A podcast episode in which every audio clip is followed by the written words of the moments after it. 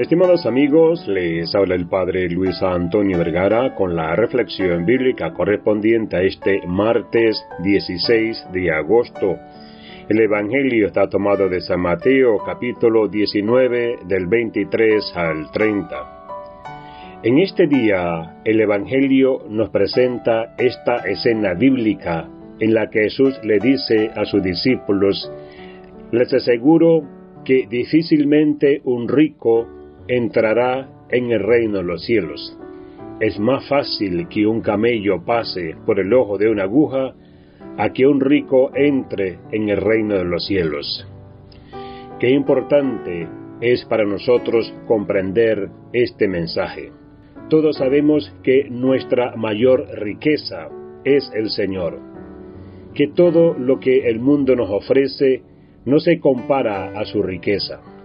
Por eso, Él nos invita a poner la mirada en lo esencial, que es descubrir lo que nos pide para seguirlo.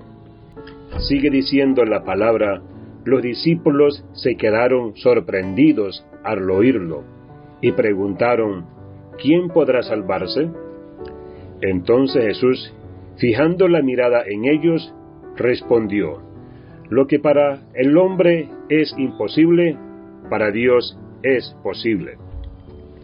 Qué importante es para nosotros entender que todo lo que nos proponemos en la clave del Señor se hace posible desde la fe.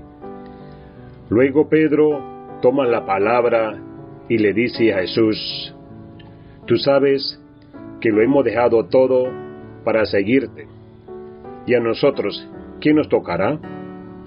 Y Jesús, que es fiel a su promesa, le dice a Pedro que los servidores estarán con el Hijo del Hombre. Y sigue diciendo, quien a causa de mi nombre deja padre, madre, hermanos, hijos o campo, recibirá cien veces más y obtendrá como herencia la vida eterna.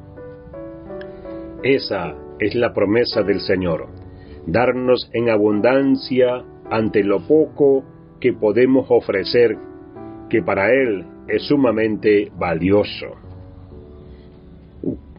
Esa es la promesa del Señor, darnos en abundancia ante lo poco que podemos ofrecer, que para Él es sumamente valioso.